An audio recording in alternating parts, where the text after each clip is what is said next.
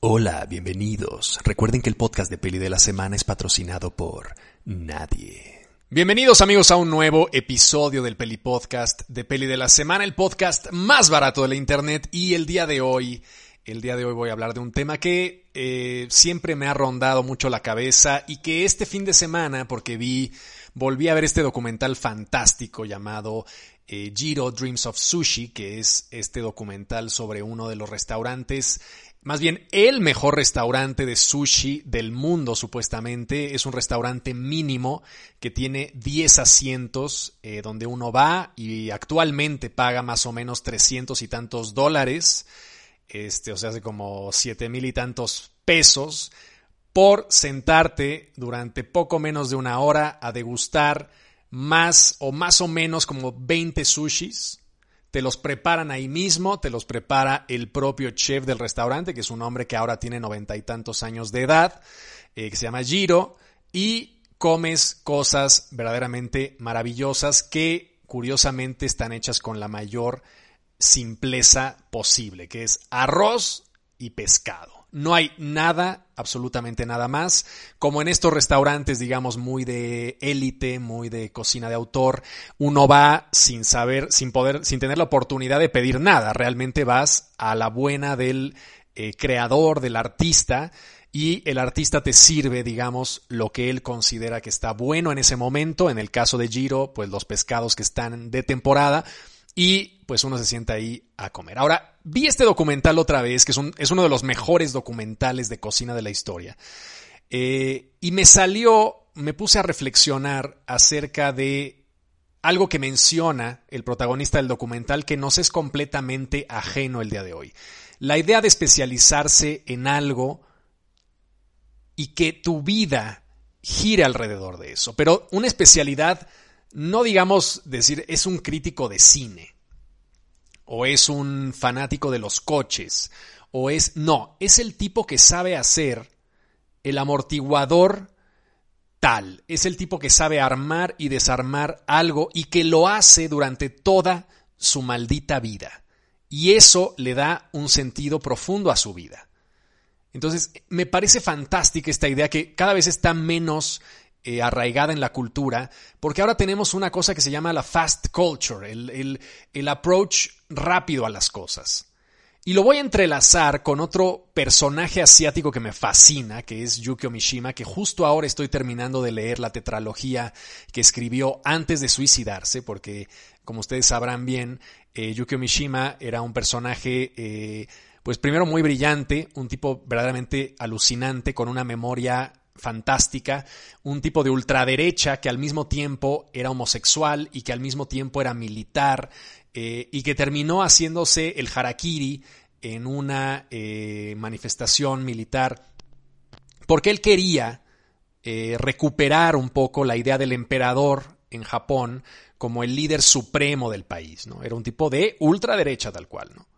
Y sin embargo fue uno de los grandes escritores de Japón. No le dieron el Nobel porque se mató joven. Eh, pero probablemente después de Kawabata, que fue este otro gran escritor japonés, eh, Yukio Mishima hubiera sido el Nobel siguiente japonés seguro, ¿no? Seguro. Y escribió una tetralogía de cuatro libros, como bien lo indica el, nombre tetralogía, eh, que habla un poco de Japón y las tradiciones. Y a eso quiero, de eso quiero hablar este podcast, en este podcast, porque los cuatro libros de eh, esta tetralogía hablan precisamente de un hombre que es un abogado que va viendo desde el final de la guerra ruso-japonesa hasta los años 60 el cambio de un Japón que pasa de ser un lugar como muy anclado en una serie de tradiciones clásicas, asiáticas, sobre todo japonesas evidentemente, a un lugar profundamente occidentalizado en donde las tradiciones terminan por pervertirse.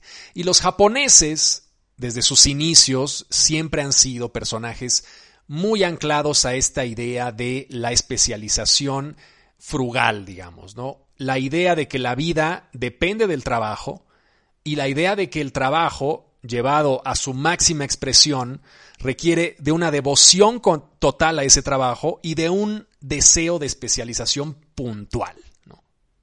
Entonces Giro, que es este chef del documental que les hablo, hace lo mismo todos los días, en un afán por mejorar personalmente, por ser mejor, por llevar su técnica a un nuevo nivel, ¿no? Cuando hablamos precisamente de estos grandes guerreros japoneses, los samurái, pues eran personajes que requerían precisamente esa vis de práctica muy fuerte, ¿no? Esa idea de que la práctica hace al maestro. Y es un dicho que decimos muchísimo, pero que realmente en la cultura del siglo XXI está cada vez más desarraigado. ¿Y a dónde quiero llegar con todo esto? Quiero llegar a reflexionar con ustedes acerca de este término que me acabo de inventar hace dos segundos, que es la fast culture, que a lo mejor seguramente ya alguien lo dijo antes, este, la cultura rápida, ¿no? El deseo de consumir cultura de manera veloz. ¿Para qué? ¿Quién sabe? ¿Para qué? No sabemos.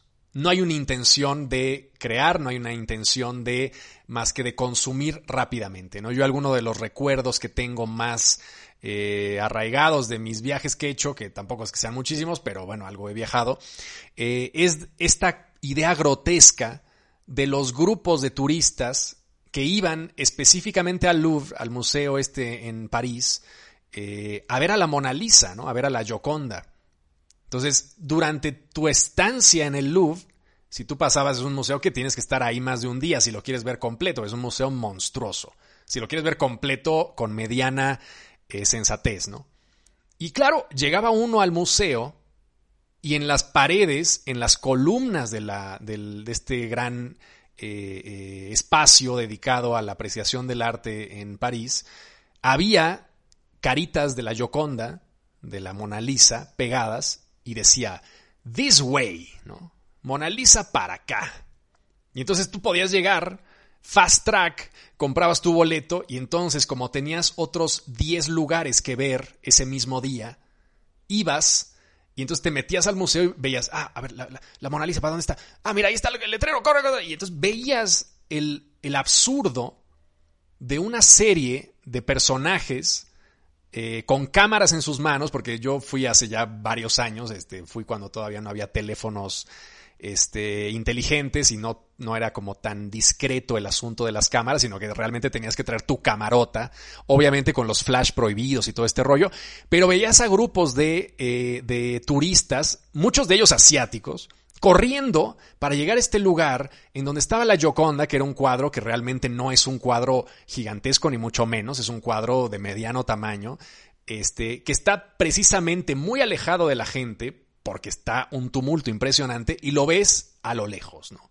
Entonces es como hacer un slam. La última vez que fui era más o menos como hacer un slam. Te metías ahí, más o menos no había posibilidad de tenerla a 30 centímetros ni mucho menos. La veías a metro, a 2, 3 metros de distancia y claro, bueno, podías ver ahí lo que habías visto en una foto de internet de lo que era la Gioconda, pero no había esa posibilidad de apreciar el cuadro. Y estos cabrones, que iban con ese afán de consumo rápido de la fast culture, pasaban por encima, los veía uno correr por los pasillos del Louvre y pasar de largo, por ejemplo, frente a la Virgen de las Rocas, un cuadro fantástico de Leonardo, que a lo mejor es incluso superior a la Gioconda, ¿no? Y claro, pasaban ahí, no, ni lo veían, y claro, era todo el frenesí pop de ir a ver la obra que tenía uno que ver en el Louvre, ¿no? Y a eso voy precisamente, ¿no? Al afán que tenemos ahora de consumir cosas de manera rápida y a la imposibilidad de profundizar en el conocimiento cuando consumimos cosas de manera tan vertiginosa. Porque el cerebro es, una, es un, un órgano limitado. O sea, si tú te pones a leer todo el tiempo, todo el día, y lees 6, 7 libros al mes, como algunos obsesionados, al final lo único que te queda es un pequeño recuerdo de lo que leíste, una pequeña sinopsis, y si te metes en un frenesí obsesivo de ver cosas y de consumir cosas, realmente lo único que te queda es una lista de cosas que en algún momento consumiste, pero que ni siquiera tuviste el ánimo de reflexionar. No pudiste después de ver esta película sentarte dos segundos a decir, ¿qué pedo? ¿De qué trató? Qué me hizo sentir, hay que, y, de, qué había tirado, y recuperas ciertas escenas, y a lo mejor tomas alguna nota, etcétera. Por eso a mí me gusta mucho esta idea de las libretas, que a lo mejor parece del siglo pasado, pero que me ayuda a cada vez que estoy leyendo, tomar notas para poder, mientras tomo esas notas, darle coherencia a lo que acabo de leer. Entonces voy tomando ahí mis notas conforme voy leyendo, porque además me caga rayar los libros, porque segura se me hace un desperdicio. Ya sé, es muy poco, muy poco romántico el hecho de no querer rayar los libros y muy neurótico, pero pues así soy, ¿no? De repente hay libros que se ven muy bonitos. Este, me acuerdo alguna copia que tenía, eh, alguna vez se hizo medio viral una fotografía de Foster Wallace eh, y su copia de Finnegan's Wake, que es un libro monumental que yo nunca he leído porque es un libro intraducible y complejísimo, de James Joyce, que ya de por sí es el autor del Ulises, que es otro libro complejísimo e intraducible. Eh, y Finnegan's Wake es un libro que trata sobre los instantes antes de que un hombre despierte. O sea, es un libro como de dos mil páginas que versa sobre los dos, un segundo o dos segundos antes de que alguien despierte, ¿no? El protagonista de la novela. Y claro, hay un delirio de, de, ampliación, de elongación del tiempo que permite que esa novela suceda en dos segundos antes de que el, de que el protagonista despierte, ¿no? Es, una cosa complejísima. Y, hay, y había una foto muy bonita de eh, el cuaderno, eh, o más bien el libro de Finnegan's Wake anotado por David Foster Wallace. Bueno, y lleno de rayones y tal, y es muy poético y tal. Pero yo les recomiendo que si van a, si quieren más o menos poder recordar y ayudar a su cerebro a recordar, tomen notas en un cuaderno, pues fuera del libro, porque luego tienes el libro y ni siquiera te acordaste dónde pusiste las notas, ni qué notas pusiste, etcétera, ¿no? Entonces, a lo que voy es que no podemos guardar una gran cantidad de información en nuestro cerebro. Es imposible, no podemos guardarlo todo. Cuando tú estudiabas para tu examen de historia en la primaria, pues llegabas de puta madre al examen de historia en la primaria y ya te sabías de memoria la ruta de Hidalgo y te sabías de memoria quiénes habían firmado el plan de Ayala y, etcétera, etcétera, etcétera. Y luego, tres meses después, no te acordabas ni de quién chingados era Hidalgo, ¿no? O sea, que un poco por eso, este, de repente todas estas bromas que les hacen a los políticos de, este, de que salen a la calle y alguien los interroga y le dice, oye, ¿dónde está eh? Y entonces el cabrón no se acuerda en algún momento de su vida, supo dónde estaba Ouagadougou y este, y en ese momento no, y, y, y se burlan de él, ¿no? Porque el entrevistador, que tampoco sabía hace dos minutos dónde estaba Ouagadougou, tuvo la suerte de ser el entrevistador y e investigar dónde estaba Ouagadougou antes de preguntar, ¿no? Entonces, claro, es muy fácil como reírse de ese tipo de cosas, pero, pero eso nos revela que el cerebro es finito, ¿no? Que, ¿no? que no es una computadora donde uno puede encontrar todos los archivos que alguna vez guardó ahí. Entonces, creo yo que hay un problema bien fuerte. Ya de por sí los medios electrónicos nos han cambiado la forma de operar nuestro cerebro. Es difícil tener una conversación con alguien que no saque alguna vez el teléfono para buscar algo, ¿no? O sea, ya ni siquiera porque le estén llamando de su casa o su novia o lo que sea, sino simplemente para buscar algo, ¿no? Cuando uno está este, en una conversación con alguien y dice, ah, cabrón, es que el otro día vi una película con, ay, ¿cómo se llama? ¿Cómo se llama? ¿Cómo se llama? Tu incapacidad de soportar la frustración de no acordarte de algo, inmediatamente genera la sacada del pinche teléfono.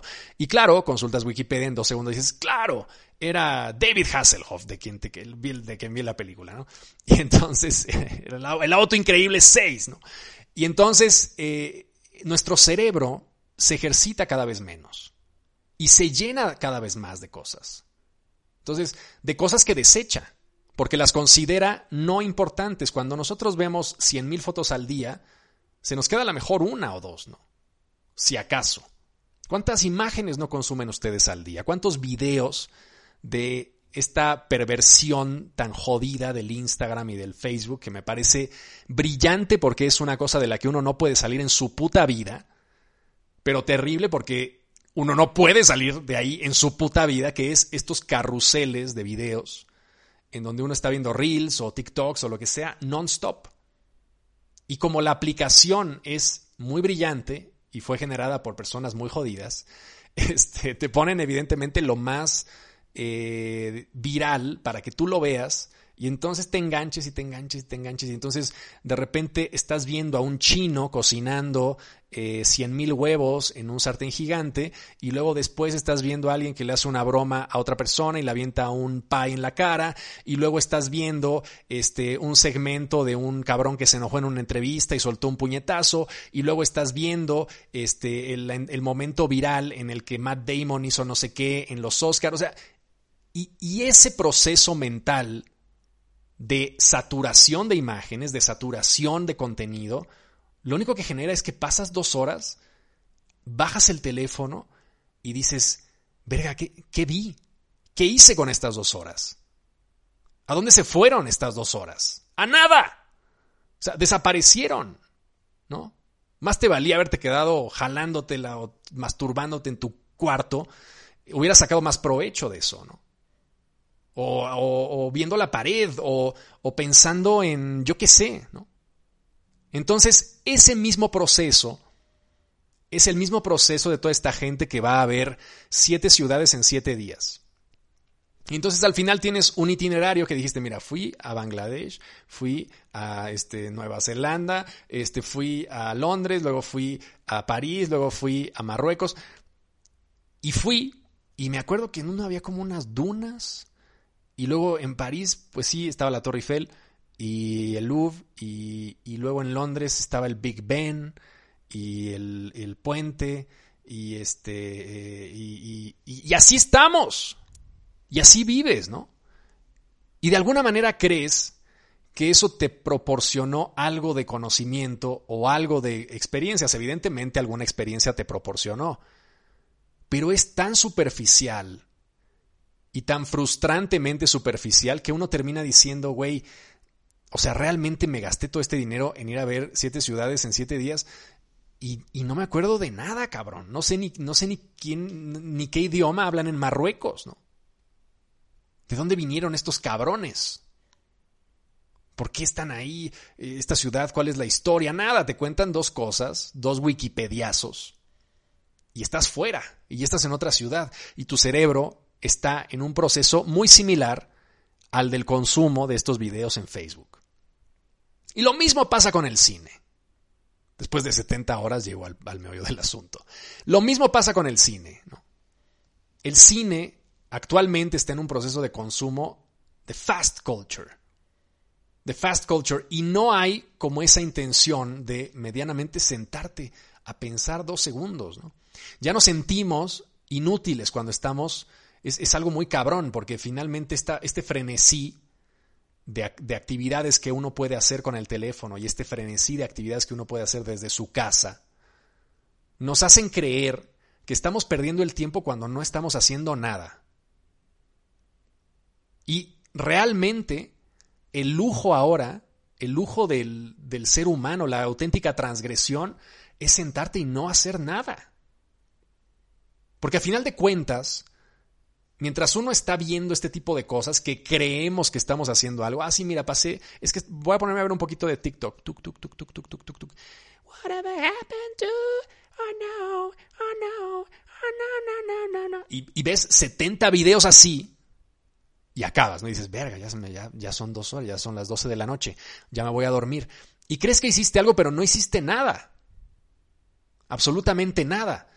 Cuando uno no hace nada, realmente no hace nada sin el puto teléfono en la mano, tiene la posibilidad de reflexionar sobre algo, sobre tu día, sobre tus cosas, existir de alguna manera, fuera de algo que está invadiendo tu espacio e invadiendo tu, propia personalidad a través de una serie de pulsaciones de video.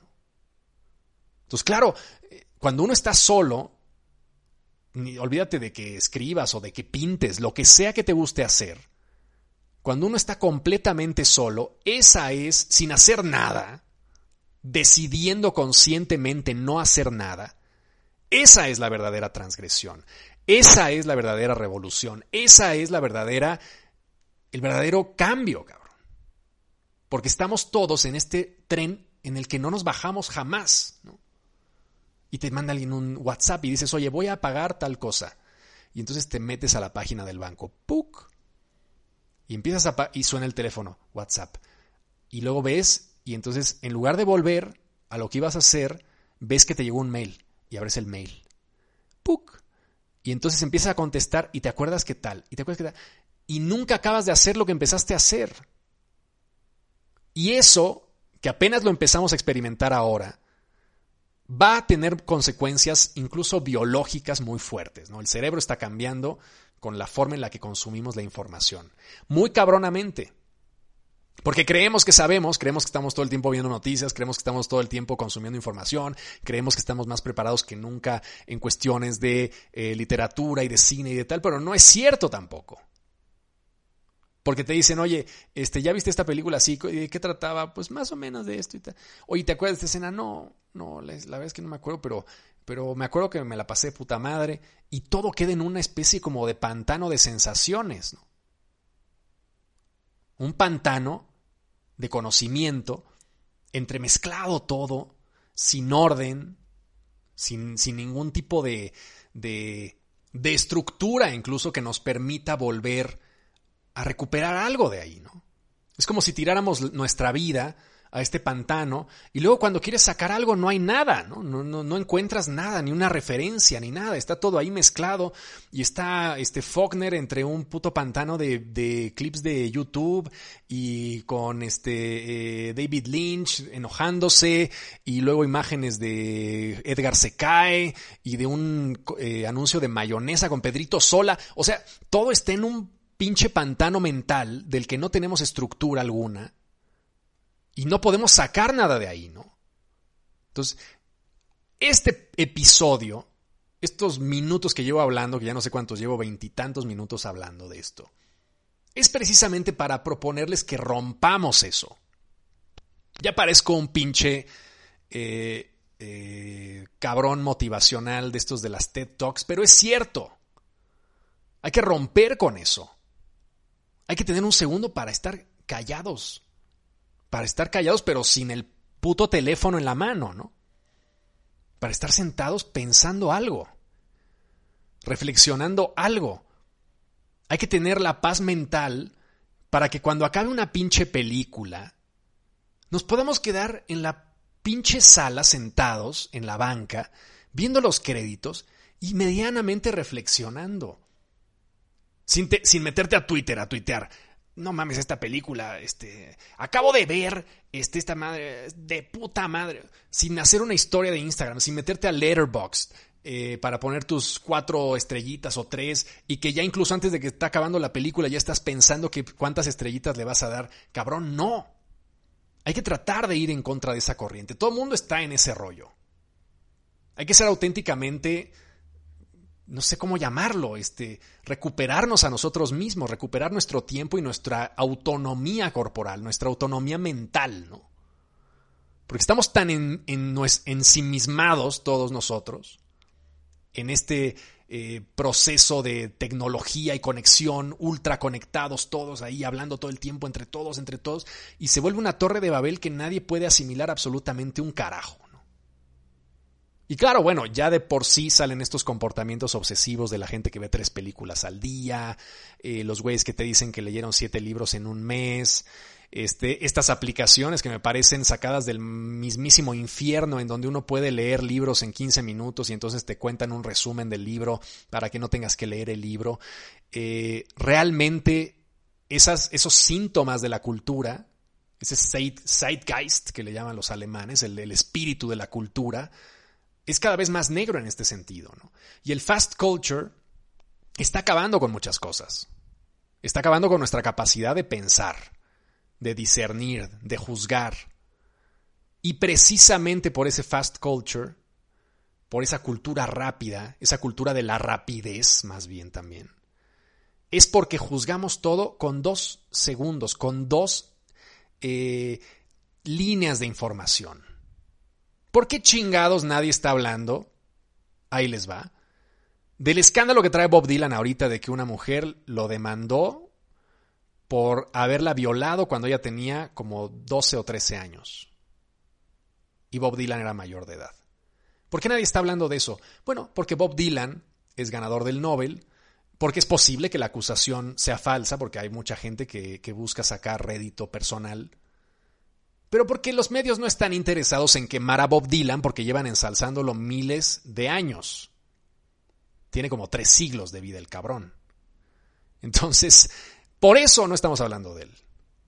Porque estamos hablando, por ejemplo, de Woody Allen o de Marilyn Manson. Bueno, porque los medios han escogido que ese sea el chivo expiatorio.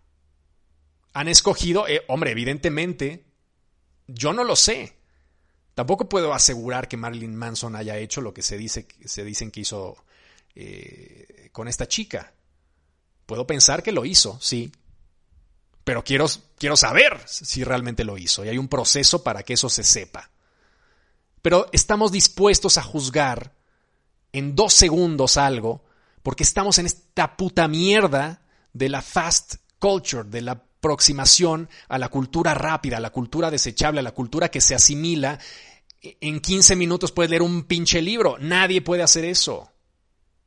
¿Por qué vergas este, alguien puede asimilar un libro en 15 minutos y entonces ¿para qué chingados escribió 150 páginas el autor? Mejor que hubiera escrito 5 y entonces pues, te ahorras y ya asimilas todo más rápido quiere hacer más papel el autor. No, el autor lo que quiso era pasar su idea de la mejor forma posible y para eso requería 150 páginas, no un chingado resumen de Wikipedia. ¿no?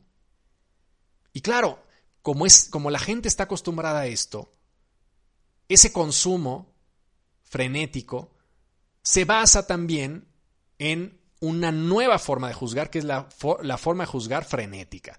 Dos líneas este cabrón es un hijo de puta. Y entonces la gente lo lee y dice, ah, claro, este cabrón es un hijo de puta. Nadie se pone a preguntar si hay pruebas y nada. Entonces, los medios, de alguna manera, escogen de quién hablamos y de quién no. ¿Por qué chingados tenemos a Luis Miguel en un pinche pedestal después de haber visto su serie? Todos la vimos, ¿no? Un cabrón que no cuidaba a sus hijos, que le valía madre su hija, eh, que no la reconoció durante años, eh, que se cogió a medio México, que se metió todas las drogas de Colombia. Y lo ensalzamos porque los medios así lo deciden. Porque sale la serie y todo el mundo dice, ah, el crack de Luis Miguel, su serie, ah, qué sufrido, perdió a su mamá.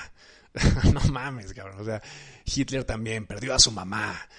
Luego hizo la Segunda Guerra Mundial y, mató 6 millones de judíos, pero ¿qué pedo con su mamá? ¿Dónde estará? Y vamos, tampoco es que estoy comparando a Hitler con, con Luis Miguel, pero es un símil muy burdo que nos permite ver eso. O sea, eh, la forma en la que los medios tratan las historias es la forma en la que nosotros terminamos tratando las historias. Hemos perdido la capacidad de juicio al respecto, ¿no? Entonces, Luis Miguel seguramente hizo cosas igualmente jodidas que Marilyn Manson, probablemente. Lo que pasa es que los medios lo quieren, lo que pasa es que hay dinero detrás de la serie de Netflix. Lo que pasa es que va a haber una nueva temporada y a todo mundo le pagan para que escriban que está de puta madre y que qué crack es Luis Miguel y es el epítome del macho mexicano chingón, eh, exitoso y sufridor y borracho pero buen pedo y cogelón pero chingón. Y así se forman los estereotipos. Y todo eso es precisamente porque estamos en un mare magnum de consumo de imágenes y de noticias y de todo tan frenético que hemos perdido nuestra propia capacidad de raciocinio, nuestra propia capacidad de juzgar las cosas. Y nos autoalimentamos de lo que nos gusta, a final de cuentas. Entonces tampoco tenemos una opinión sesgada o alterna a la nuestra. Si somos fans de Andrés Manuel López Obrador, por ejemplo, y dice cualquier cosa, pues nosotros en nuestra mente vamos a operar un mecanismo de control que nos alimenta y dice, claro, bueno, lo que está diciendo debe tener algún sentido. Voy a crearlo yo para que eso tenga sentido. Y viceversa, si eres fan de, de Anaya, la, misma pendejada, ¿no? Ah, claro, Anaya está diciendo esto, no es corrupto porque eh, lo quieren ah, joder a la mala. Así estamos, ¿no? Así estamos. Entonces, mi invitación es, hay que cambiar nuestros hábitos de consumo. Hay que dejar el pinche teléfono en silenciador y checar los WhatsApps cuando te dé la gana, pero no cada tres segundos. Quítenle la campana, no sean mamones. ¿Cómo pueden vivir con el WhatsApp prendido? ¿Cómo pueden vivir con las alertas de Instagram prendidas o los Twitters o los Facebooks? Cabrones, apaguen todo. O sea, si lo checan una hora después, no va a pasar absoluta putasmente nada. Y van a poder vivir. Y van a poder existir. Y van a poder pensar después de una película sin la necesidad de estar externando qué sintieron frente a esa película o escuchando un disco o escuchando no sé qué. Y es difícil también abstraerse. Yo ahorita estoy en el proceso de escuchar bien Donda porque quiero evidentemente subirme al tren del mame de Donda y escribir algo o hacer un video sobre el disco de Kanye West porque me cae bien a pesar de que es inmamable e insoportable. Pero quiero hablar, ¿no? Bueno, pues es un poco mi chamba también, ¿no? Pero los invito a que cambien eso. Dentro de todo ese frenesillo también trato de tomarme mi tiempo. Jamás veo más de una película al día, ni mucho menos. Veo a lo mejor cuatro películas a la semana, si bien me va. Este, trato de llevármela con mucha calma. Eh, lo que consumo, trato de reflexionar bien qué veo. Este, llevo mis notas, me tomo mi tiempo. No hay prisa. No hay prisa. Y bueno, no, lo, la paradoja es que jamás vamos a poder consumir todo lo que queramos consumir, nos vamos a morir antes, evidentemente, pero qué pinche frustración vivir en un mundo donde el placer del arte representa ya una obsesión de consumo, ¿no? Me parece de locura. Entonces cambiemos eso, amigos. Yo sé que podemos hacerlo. Yo sé que podemos hacerlo. Sé que podemos ser esos personajes que van al cine y pasan dos horas sin haber externado su opinión en las redes sociales. Háganlo, se los recomiendo. Quédense al final de la película, vean los créditos. No se vayan, que no les pique la cola por levantarse. Quédense, tranquilos. Hay que pensar un poco, hay que reflexionar. Y si ven ah, alguna noticia escandalosa sobre alguien o sobre algo, o si ven algún tipo de meme, o si ven algún tipo de frenesí o de algo, piensen dos segundos antes de treparse en eso, ¿no? Y vamos, no estoy diciendo que sean como Jiro, el del documental de Jiro Dreams of Sushi del que hablaba al principio, o como Mishima, eh, tipos muy conservadores que toda su vida era como una defensa de las tradiciones y de tal, tal, tal. Pero sí hay que tener en cuenta precisamente a lo mejor recuperar esa parte, ¿no? Recuperar la parte de la reflexión representada por estos dos personajes que les menciono, ¿no? Un tipo que hizo sushi toda su vida, que jamás le interesó la fama, que lo que él quería hacer era el sushi perfecto. O sea, conectarse con la combinación de pescado y arroz de forma que fuera lo más perfecta posible. Sin hacer una cadena gigantesca de Giro Sushis, sino haciendo el restaurante más minimalista posible. Una barra en un eh, subway eh, japonés. El restaurante está dentro del metro. Con 10 lugares. Y no hay más. No, no voy a hacer una cadena. Quiero ser esto. Moderadamente entiendo que mi cerebro no puede absorber 6, 7, 8 novelas al mes y leo una o leo dos y las reflexiono y las anoto y las proceso. Y lo mismo con las películas. Si mi cerebro no puede absorber cuatro películas al día, a lo mejor veo una. Pero la pienso y la reflexiono y sus ideas maduran en mí y puedo yo memorizar o hasta cierto punto asimilar ese conocimiento, que de otra forma se pierde en ese pantano de mierda del que les hablaba hace unos momentos. En fin, les mando un abrazo a todos, espero que haya tenido algo de sentido este podcast y no me haya puesto muy eh, derivativo. Y el siguiente eh, domingo nos vemos con otro podcast, con otro episodio más. Si les gusta esta madre que yo hago, con todo mi corazoncito y con toda la alegría. Compártanla con sus amigos, eh, el Peli Podcast. Les mando un abrazo fuerte y nos vemos la próxima semana en otro episodio más del Peli Podcast de Peli de la Semana. Hasta luego. Este fue el podcast de Peli de la Semana, el podcast más barato de la Internet. Y recuerda, el podcast de Peli de la Semana es patrocinado por nadie.